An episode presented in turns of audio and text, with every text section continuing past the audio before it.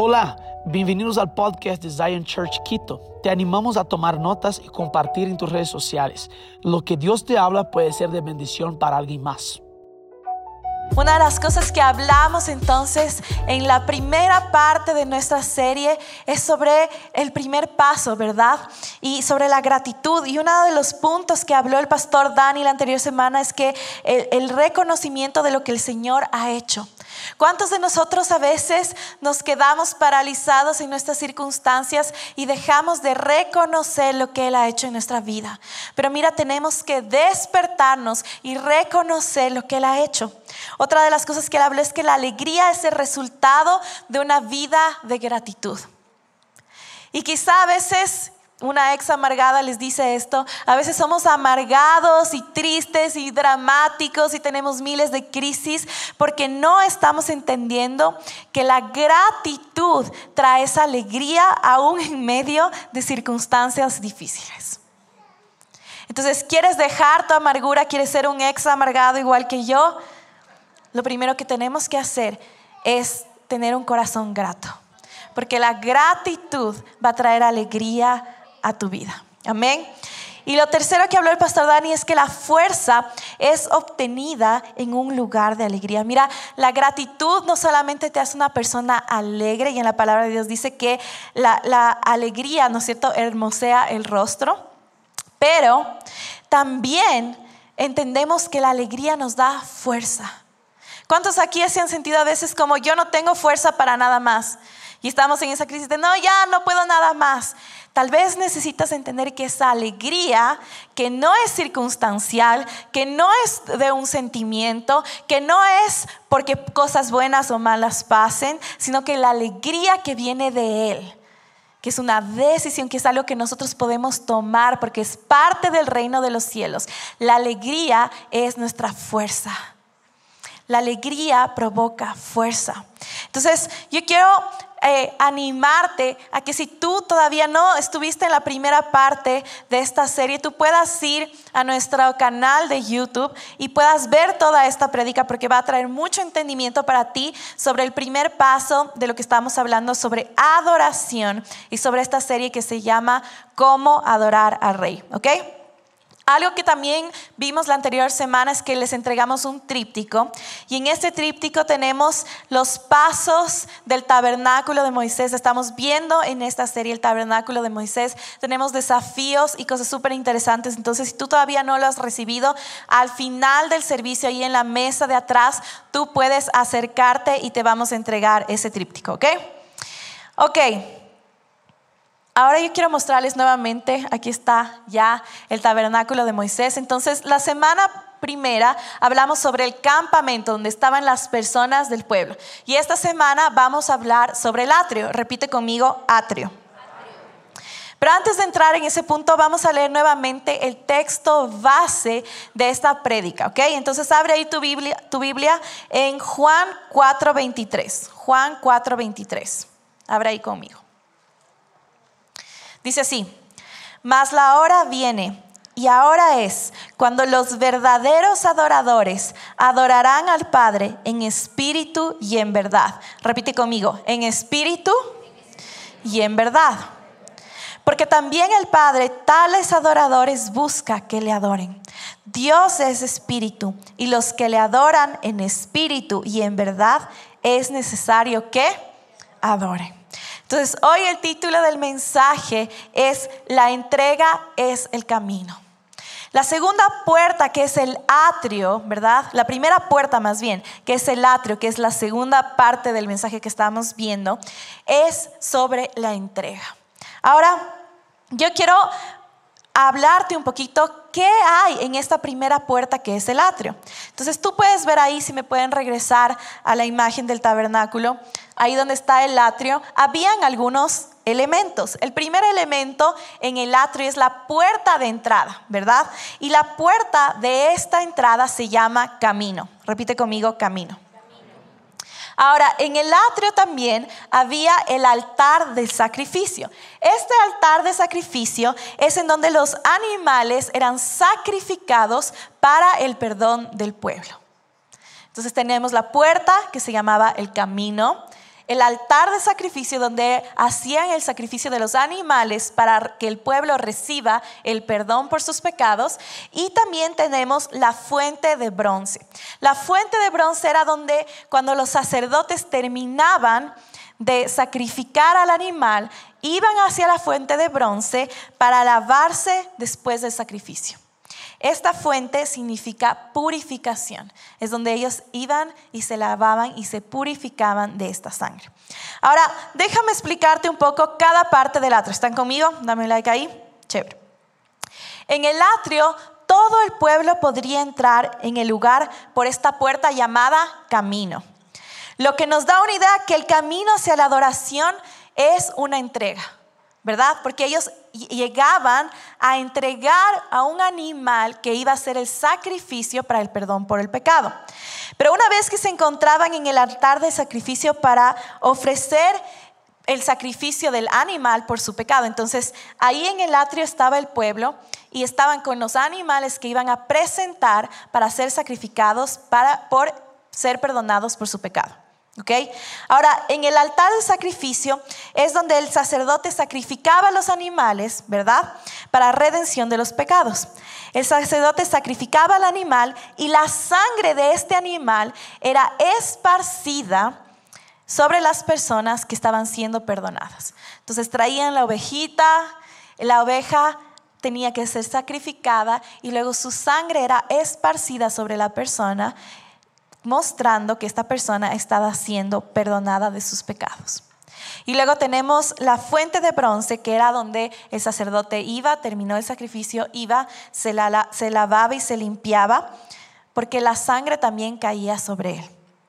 Ahora, ¿Qué significa esto de el sacrificio? ¿Verdad? El pueblo iba, se mostraba ante ahí, iba en un lugar de sacrificio. Y es que había una forma específica enseñada por el Señor Dios para que el sacrificio sea ofrecido.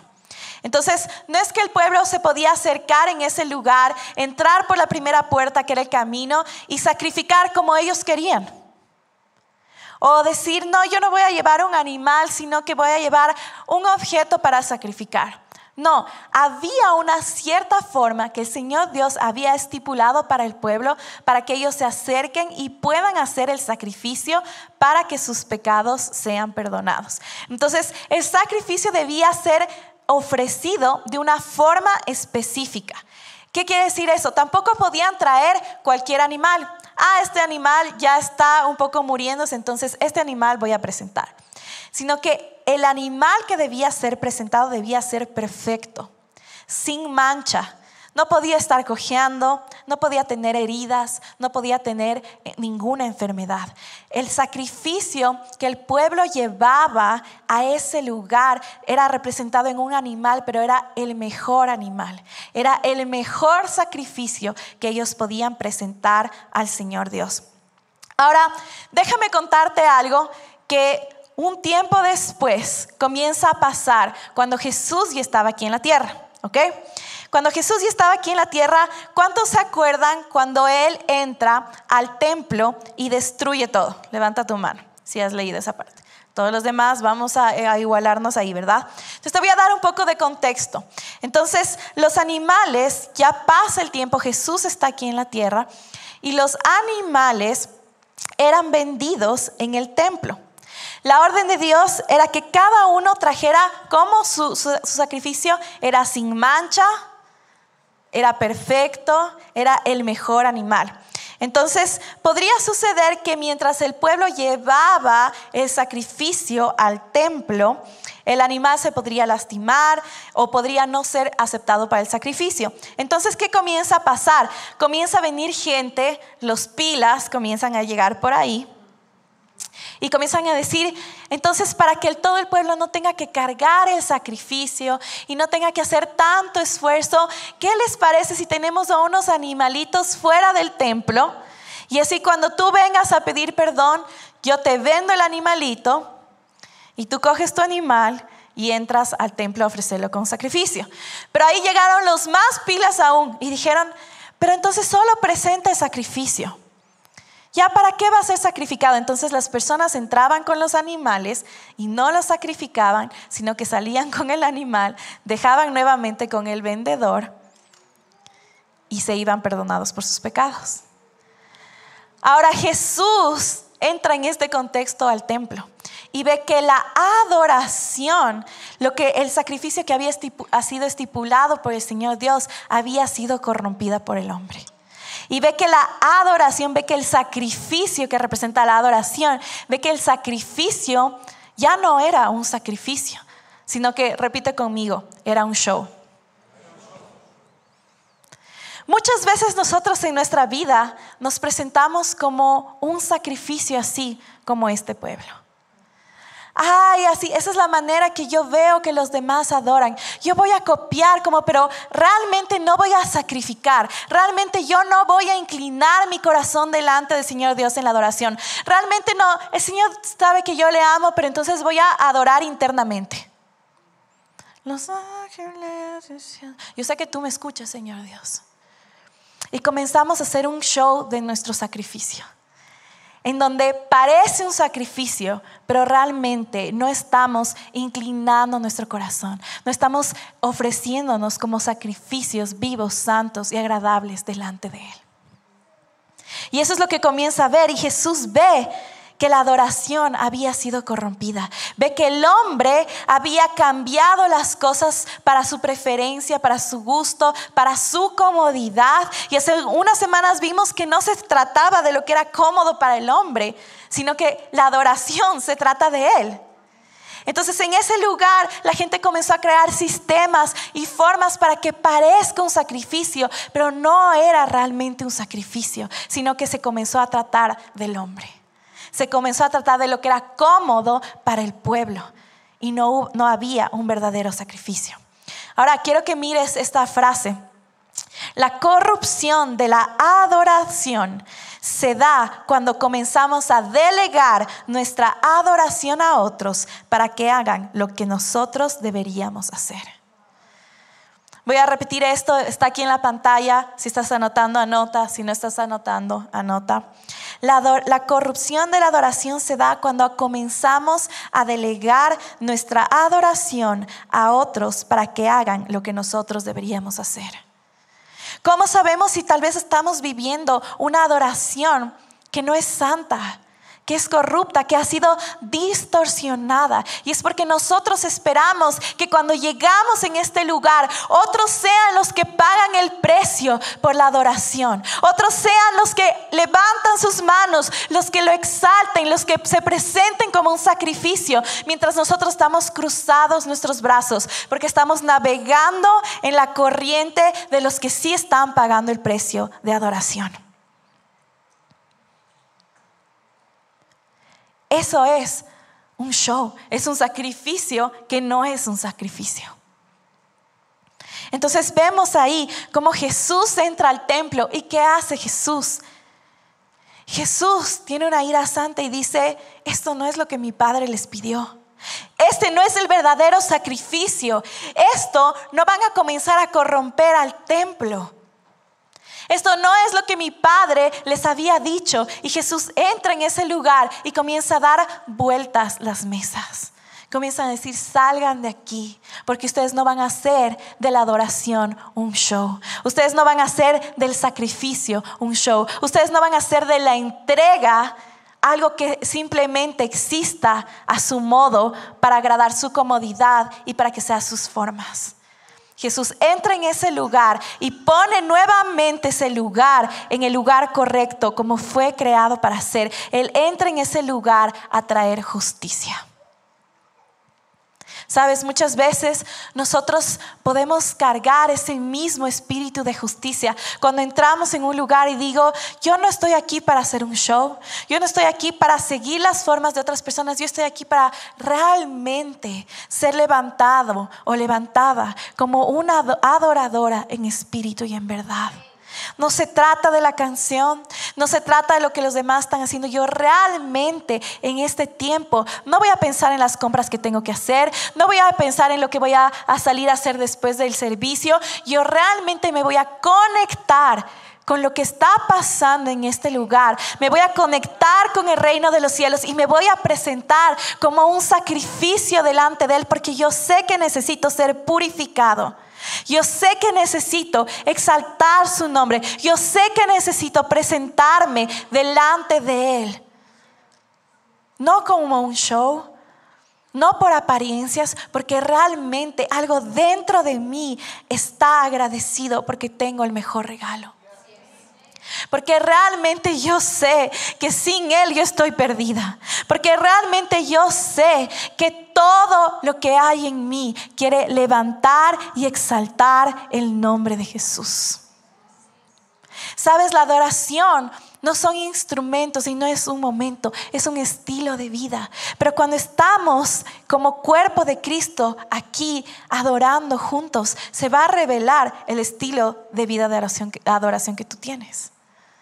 Porque si no lo haces en lo secreto, porque si no vives un estilo de vida, de sacrificio, de entrega, de adoración, no lo vas a hacer como cuerpo tampoco.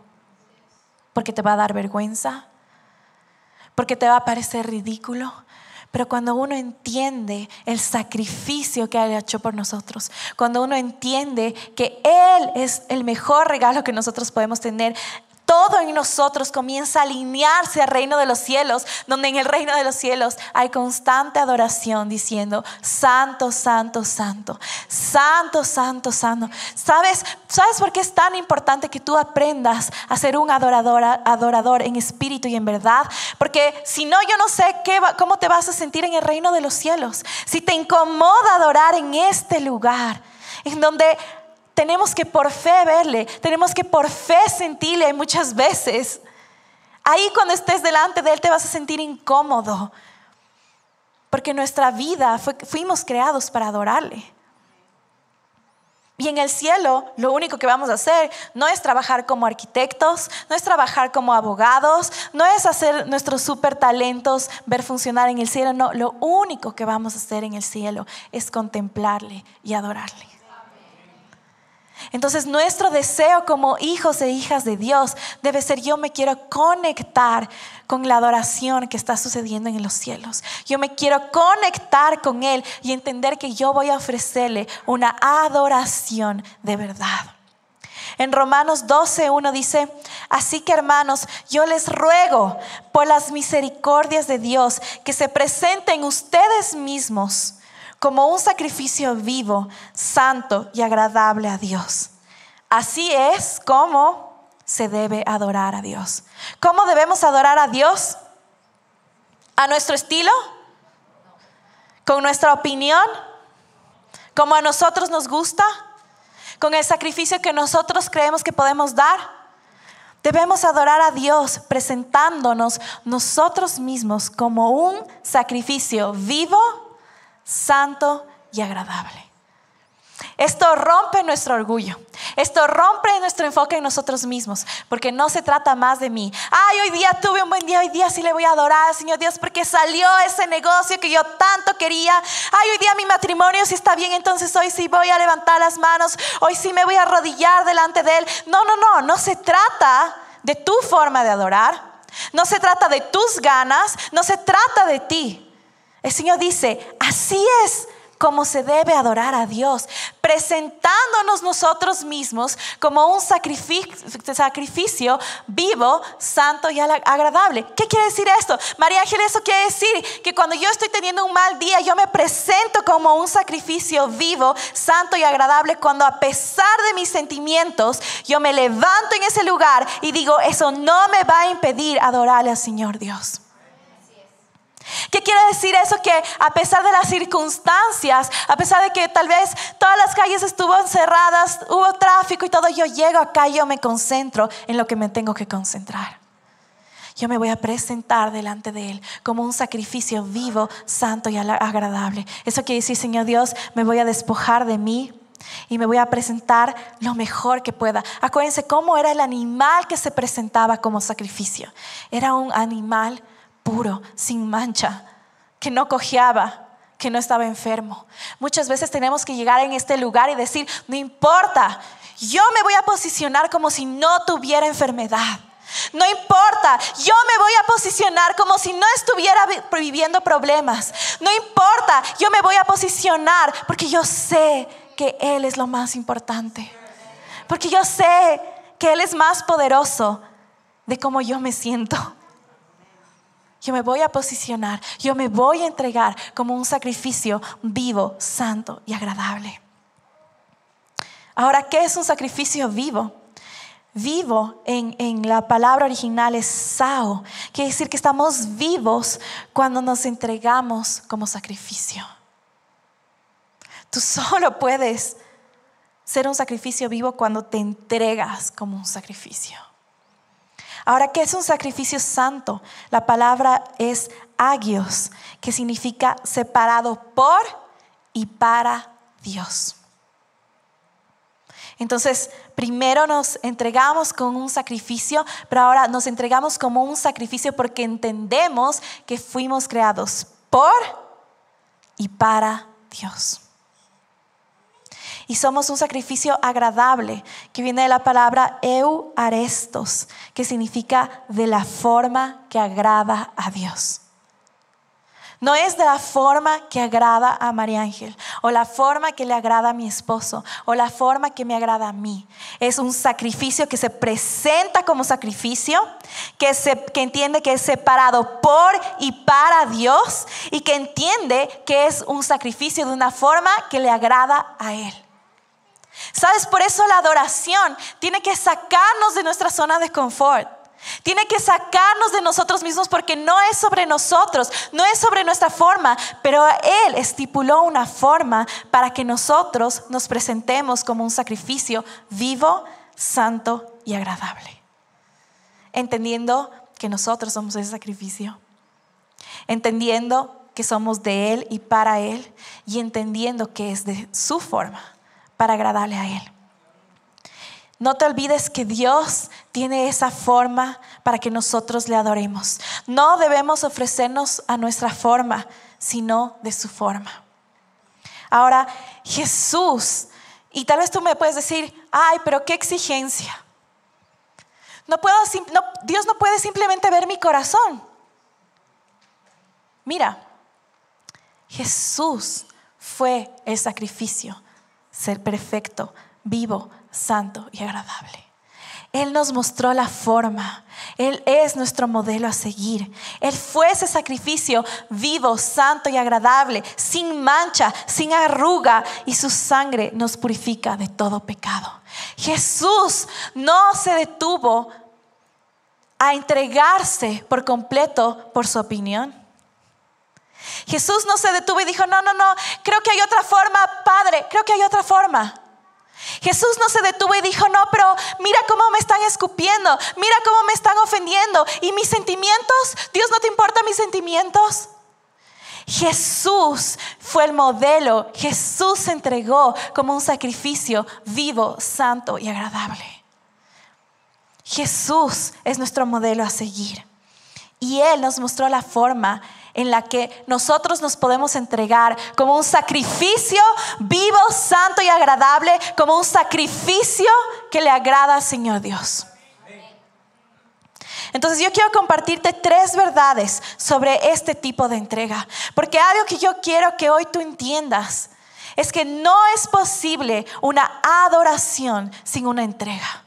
Tú puedes venir y cantar súper chévere, puedes venir, saltar, darte vueltas, arrodillarte, pero si no hay una verdadera entrega, no hay una verdadera adoración. Entonces, lo primero es que nos entregamos porque Jesús nos dio el ejemplo. Jesús es nuestro ejemplo de entrega al Padre por nuestros pecados. Él fue el sacrificio perfecto. Él es nuestro modelo de adoración. ¿Quieres saber cuál es el modelo bíblico de adoración? Mira la vida de Jesús. Él es nuestro modelo de adoración. En Hebreos 12, de 1 al 2 dice, por lo tanto, también nosotros que tenemos tan grande nube de testigos a nuestro alrededor, liberémonos de todo peso y del pecado que nos asedia y corramos con paciencia la carrera que tenemos por delante. Ahora miren el versículo 2 lo que dice, fijemos la mirada en Jesús el autor y consumador de la fe, quien por el gozo que le esperaba sufrió la cruz y menospreció el oprobio y se sentó a la derecha del trono de Dios. ¿Qué es lo que está diciendo aquí? Fijemos nuestros ojos en Jesús. En el versículo 2 dice, pon tus ojos en Jesús. Él es nuestro modelo. Y luego dice, por el gozo que le esperaba, sufrió la cruz. Mira esto, Jesús fue a la cruz por entender el resultado de su sacrificio. Y muchas veces no entendemos nosotros que habrá también un resultado cuando nosotros nos presentemos como sacrificio vivo, santo y agradable. ¿Será que tú estás dispuesto a hacer ese sacrificio vivo, santo y agradable? Porque tu mente no está en lo que estás sacrificando, pero en la recompensa que ha de venir. No solo para ti, para tu, para tu familia, no solo para tu familia, pero para tu vecindario. No solo para tu vecindario, pero para tu ciudad. Y no solo para tu ciudad, sino para tu país. Y no solo para tu país, pero para las naciones. No sé si estás entendiendo lo que yo te quiero decir. Pero el sacrificio trae una recompensa.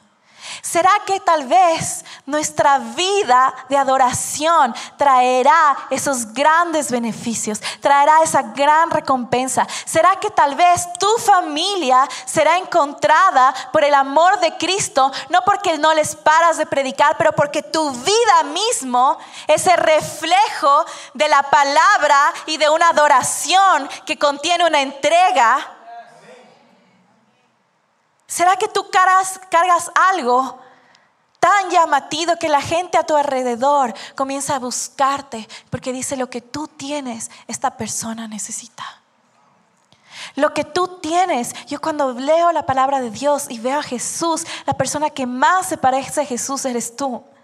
Porque la paz que tú tienes necesita esa persona. Porque la alegría que tú cargas necesita esa persona. ¿Será que si entendemos que como iglesia, como hijos e hijas de Dios, nosotros nos despertamos y nos posicionamos en una verdadera adoración donde hay una entrega, donde hay un sacrificio, entendemos que vendrá la recompensa y la recompensa serán familias, serán generaciones, serán ciudades, serán países? ¿Será que entendemos que necesitamos verdaderos adoradores? Dice, Jesús fue a la cruz por entender el resultado de su sacrificio. Él tenía gozo. Él tenía gozo de entregarse como un, como un sacrificio. ¿Sabes por qué? Él se gozaba aún en medio de lo que sentía. Él se gozaba aún en medio de sentir ofensa. Él se gozaba aún en medio de sentir dolor, porque él tenía sus ojos puestos en la recompensa, en el que un día tú y yo tengamos una opción diferente gracias a su sacrificio. ¿Será que nosotros nos podemos gozar? De ser sacrificios santos y agradables porque decimos un día mis hijos, un día mis nietos, un día mi país, un día mi continente verá los resultados de mi verdadera adoración. ¿O será que estamos tan metidos en lo que sentimos? No, hoy no voy a adorar. Hoy está difícil.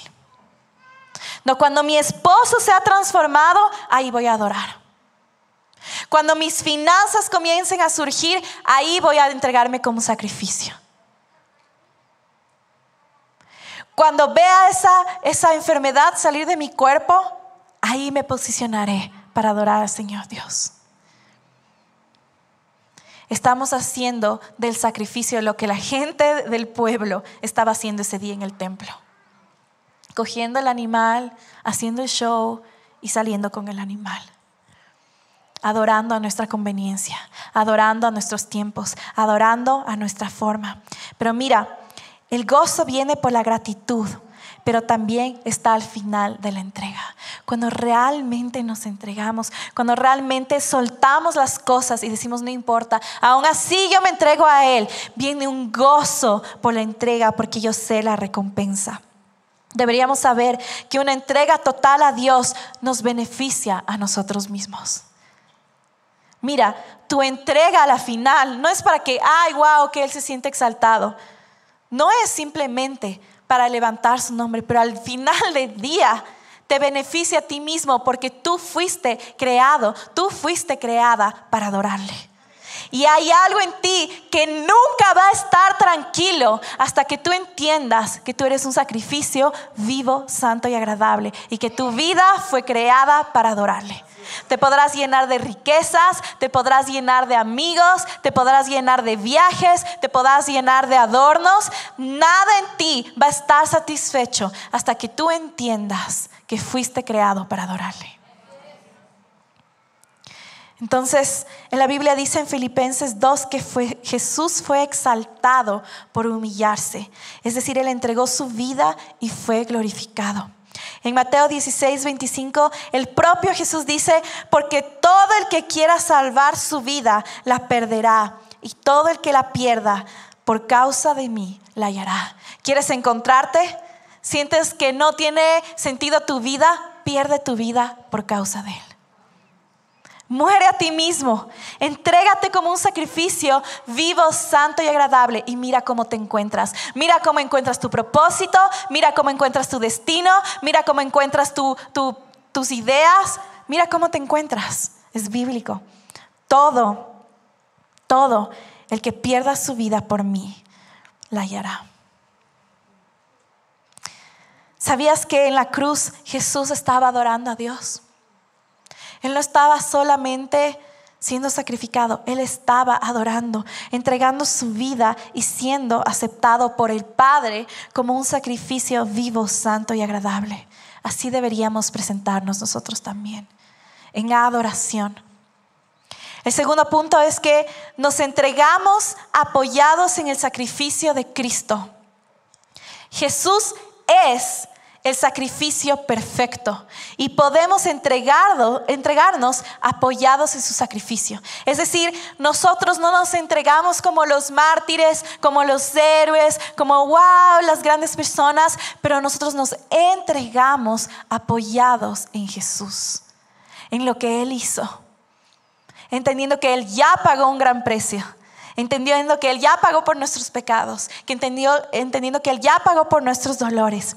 El sacrificio, como vimos, debía ser sin mancha, sin arruga, sin defecto. Y Jesús fue este sacrificio perfecto.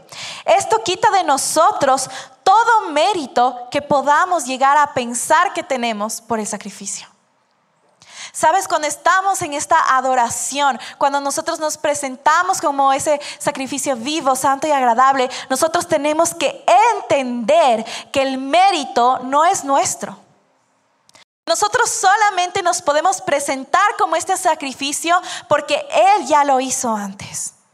Porque Él nos amó primero, ahora nosotros podemos amarle. ¿Tiene sentido? Porque Él ya nos ha perdonado, ahora nosotros podemos perdonar a los que nos ofenden. Porque Él se entregó como sacrificio, ahora nosotros podemos entregarnos como un sacrificio vivo, santo y agradable. Entonces, esto quita todo mérito de nosotros. Todo lo que hagamos como un sacrificio nunca se va a comparar a lo que Jesús hizo por nosotros. ¿Cuántos entendemos esto? Yo a veces siento y he sentido en mi vida muchas veces que yo no he entendido esto. Ay, Señor Dios, qué difícil lo que me estás pidiendo. Qué difícil es salir de este vicio. Qué difícil es caminar en santidad. Qué difícil es ser verdadero y no mentir. Qué difícil y vivimos viendo lo difícil que es nuestro sacrificio. Pero ahora, cuando nos sacrificamos, el mérito no es nuestro, pero también nunca nada de lo que hagamos se va a comparar a lo que Él ya hizo. No sé esto que causa en ti, pero en mí esto ha causado el que yo deje de verme como, ay, la que siempre sacrifica, ay, la que siempre da, ay, la que siempre está para las personas. Hey, no. Nada de lo que tú puedas hacer por el reino de los cielos se va a comparar a lo que Él hizo por ti. Nada. Entonces no hay mérito, entonces no hay mentalidad de víctima, entonces no somos pobrecitos, pero tenemos el gozo de presentarnos como ese sacrificio, el gozo de vivir una vida de adoración, el gozo de amar a nuestro prójimo como Él nos ha amado, el gozo de perdonar una, dos, tres, cuatro, cinco veces, el gozo de vivir una vida sin ofensa, porque nada de lo que hagamos se va a comparar a lo que Él ya hizo. Entonces es un gozo. Sí puede ser un sacrificio, sí puedo tener que romperme, puedo tener que morir a mí misma, pero al final del día ese sacrificio nunca se compara a lo que Él hizo por mí. Entonces salgo de mí misma y dejo de verme como víctima y dejo de verme, ay Dios, pero otra vez tengo que perdonar. Dejo de enfocarme en mí misma porque entiendo que nada se compara a lo que Él hizo por mí. Y me comienzo a gozar. Señor, otra vez tengo que yo ser la buena amiga. No importa, Señor Dios. Para eso estoy, para ser tu luz. Señor, otra vez yo soy la que tengo que, que traer provisión a las personas. No importa. Qué gozo ser la que extiende la mano y provee. Porque esto no se compara a lo que tú hiciste por mí. Señor, soy yo otra vez la que tengo que perdonar. Señor, no importa. Qué gozo saber que yo puedo perdonar cuando tú me has perdonado tanto. Señor, otra vez tengo que servir. No importa, porque aunque mi servicio sea excelente, aunque mi servicio sea todos los días, nunca se comparará a la forma en la que tú serviste, aunque no lo merecíamos. En Efesios 2 dice que la salvación viene por gracia y no por obras. Si nos gloriamos, nos gloriamos en Dios por el Señor Jesucristo. No es por lo tanto que tú hagas. Tu adoración no se trata de cuántas buenas obras tú crees que hagas.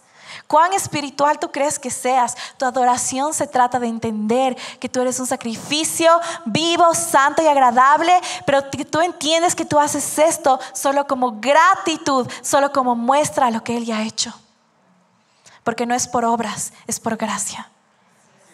Porque no es por nosotros, es por Él. Porque no se trata de nosotros, se trata de Él. En Romanos 5:11 dice, y no solo esto, sino que también nos gloriamos en Dios por el Señor nuestro Jesucristo, por quien hemos recibido ahora la reconciliación. Mira, Dios no se trata de darnos. Jesús no se limitó en entregarse integralmente por nosotros. Todas las veces que yo pienso que mi sacrificio y mi entrega es grande, esto debe llevarme a pensar que no llegó ni cerca del precio que Él ya pagó por nosotros. No se trata de nuestro sacrificio, se trata del sacrificio que Él ya hizo. Ahora, lo que Jesús hizo fue ser el sacrificio perfecto para que nosotros a través de Él pudiéramos tener acceso a ser purificados. Entonces, cuando nosotros nos presentamos como un, sacrificio vivo, santo y agradable, sí, es un sacrificio, pero en gozo de entender que Él ya pagó el precio y que si yo me presento como ese sacrificio, yo voy a salir purificada. Tú no pagaste el precio por la purificación, Él lo pagó por ti. Y ahora a través de ese sacrificio yo también me puedo presentar como ese sacrificio y yo recibo la purificación por gracia. Yo soy reconciliada por gracia. Yo soy perdonada por gracia. Yo soy aceptada por gracia porque alguien más entró por esa puerta primero. Y lo que me lleva al tercer punto, que nos entregamos sabiendo que somos purificados. Mira, tú no te entregas para sufrir, Tú no te entregas para vivir una vida miserable. Tú no te entregas para, para eh, vivir como víctima de este mundo. Yo muchas veces creo que como cristianos nos hemos envuelto tanto en este rol victimista, en este rol de dolor, en este, en este rol de solo, ay, sí, cuánto sacrificio, qué difícil, qué aburrida es la vida. Estamos tan envueltos en esto y no entendemos que tenemos la respuesta, que hemos sido purificados por Él. Entendemos que ya tenemos la victoria. Nos olvidamos que tenemos una gran, vida por vivir cuando nos presentamos como un sacrificio vivo y agradable. Entonces, no me sorprende ver a cristianos caminando como si el fin del mundo estuviera viniendo o caminando en tristeza, o caminando amargados, o caminando enojados, o caminando en obligación. ¿Sabes algo? Si tú no entiendes el privilegio del Evangelio, el privilegio de conocer a Jesús, es mejor que te vuelvas al mundo y te quedes ahí. Porque si tú tienes el Evangelio, tienes el privilegio de conocer a Jesús, tienes el privilegio de vivir una vida en adoración y sigues triste y amargado y piensas que te exigen mucho y piensas que es difícil vivir una vida de cristiano, estás perdiendo el punto y es mejor que regreses al mundo y trates de ser feliz ahí a que vivas amargado pensando que el sacrificio solo se trató del dolor. Tú no pagaste el precio del sacrificio pagó Él. Entonces, nosotros deberíamos ser conocidos como el pueblo más alegre. Nosotros deberíamos ser conocidos como el pueblo que camina en gozo, porque es un placer conocerle a Él. Porque es un placer tenerle a Él como respuesta, como esperanza. Porque aunque pasemos por situaciones difíciles, si le tenemos a Él, lo tenemos todo. Si lo tenemos a Él, lo tenemos todo. Todo. Ya hemos sido purificados. Nos entregamos sabiendo que somos purificados. La primera vez que nos entregamos al Señor Jesús, ya fuimos, ya fuimos purificados. Y ahora nos entregamos para ser refinados y cada vez parecemos más a Él. Entonces cuando venimos a los tiempos de adoración o cuando vivimos nuestra vida de adoración, si nos estamos presentando como ese sacrificio vivo, santo y agradable, estamos entendiendo que estamos siendo refinados. Estamos siendo construidos, nuestro carácter está siendo formado para parecernos más a Él. Ahora nos entregamos así y hay cosas en nosotros que son transformadas simplemente porque nos entregamos. ¿Sabes por qué no hay transformación en tu vida? Porque quieres actuar como el pueblo, haciendo un ritual. Y a veces como cristianos vivimos haciendo rituales cristianos, actividades cristianas actividades espirituales, comportamientos espirituales, pero no ha habido verdadera entrega. No ha habido un corazón verdaderamente inclinado a decir, purifícame, santifícame. No quiero solo conocer la palabra, quiero comer la palabra, quiero vivir la palabra, quiero caminar como lo dice la palabra. No solamente que parezca como que estoy haciendo un sacrificio, cojo mi ovejita, entro al templo, me doy una vueltita y salgo de aquí y todo el mundo va a pensar que vivo en pureza. No, no, Señor Dios, yo realmente quiero vivir en pureza. Yo realmente quiero vivir transformado. Tu adoración, tu entrega te lleva a ser transformado. La entrega precede a la purificación. La sangre derramada es para la purificación. La sangre derramada de Jesús es un precio alto que Él pagó para que te purifiques. No te conformes en solo a dar una vuelta. Su sangre fue entregada para tu purificación. Su sangre fue entregada para tu transformación. Mira lo que dice en, en Primera de Juan 1.6. Dice, si decimos que tenemos comunión con Él, empieza con una condición. Si decimos que tenemos comunión con Él y andamos en las tinieblas, mentimos y no practicamos la verdad. Pero si andamos en luz como Él está en luz, tenemos comunión unos con otros y la sangre de Jesucristo, su Hijo, nos limpia de todo pecado. Este es uno de los versículos que nos debería hacer temblar.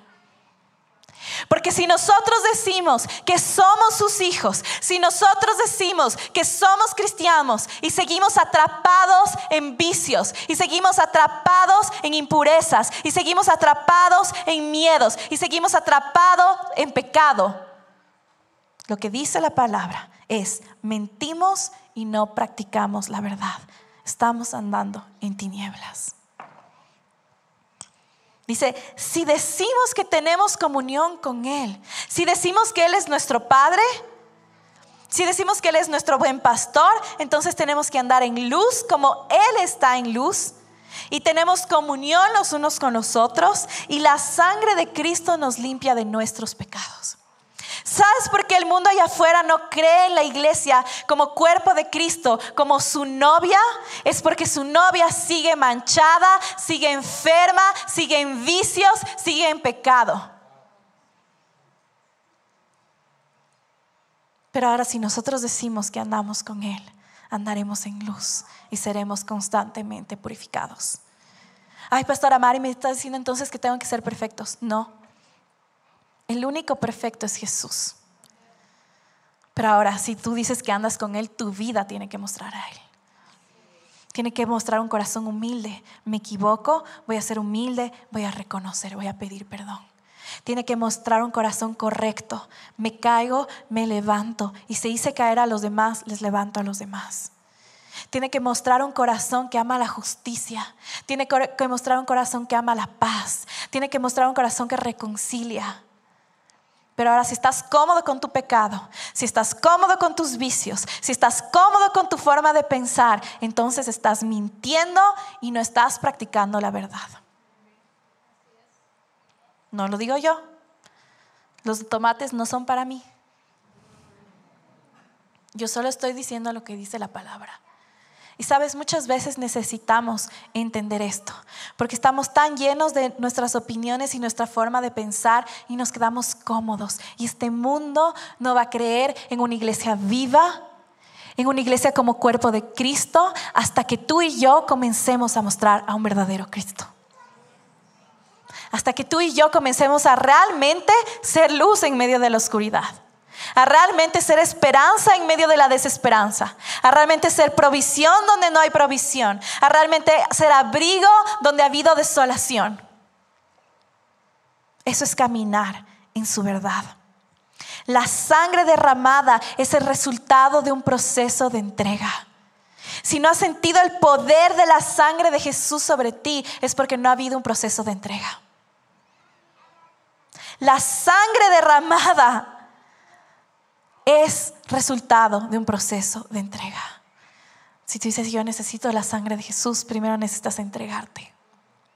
Porque Él ya se entregó por ti. Él está esperando a que tú quieras presentarte como ese sacrificio. Ahora en Hebreos 9:13, y con esto termino. Porque si la sangre de todos, de los toros y de los machos cabríos y las cenizas de las becerras rociadas a los inmundos santifican para la publicación de la carne. Versículo 14. ¿Cuánto más la sangre de Cristo? el cual mediante el Espíritu Eterno se ofreció a sí mismo sin mancha a Dios, limpiará vuestras conciencias de obras muertas para que sirváis al Dios vivo. ¿Qué quiere decir esto? Si la sangre del corderito, del animalito, de lo que se vivía antes en la ley, te purificaba. Ahora, ¿cuánto más la sangre de Jesús no solo te purifica, pero limpia tu conciencia, transforma tu mente? Te transforma. La sangre de Jesús no solo nos purifica, no solo nos redime, pero transforma nuestra mente.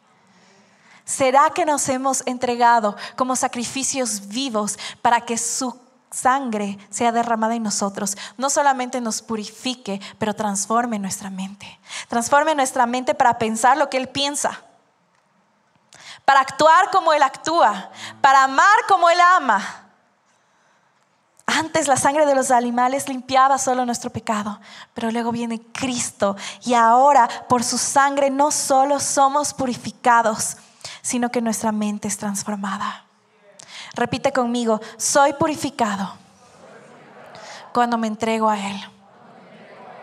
Y quiero terminar esta prédica con una frase, es más, con un ciclo. Y es, la gratitud genera alegría. La alegría produce fuerza para que nos entreguemos, para que seamos purificados. Sabes, hoy yo siento una invitación del Señor Dios para que entendamos como iglesia lo que es entrar por esta puerta que es el camino. Jesús dice, yo soy el camino, la verdad y la vida. Y hoy yo quiero preguntarte, ¿tú quieres entrar por esta puerta que es el camino o quieres vivir tu propio camino? Se puede ser cristiano y vivir tu propio camino. Se puede. Pero solo hay un camino. Solo hay una verdad y solo hay una vida, que es Jesús. Y si tú dices, yo quiero entrar por ese camino, yo quiero ser parte, no de a mi forma, no con mi opinión, pero realmente yo quiero entrar en el camino. Esperamos que este mensaje haya impactado tu vida. Suscríbete porque subimos nuevas prédicas todas las semanas.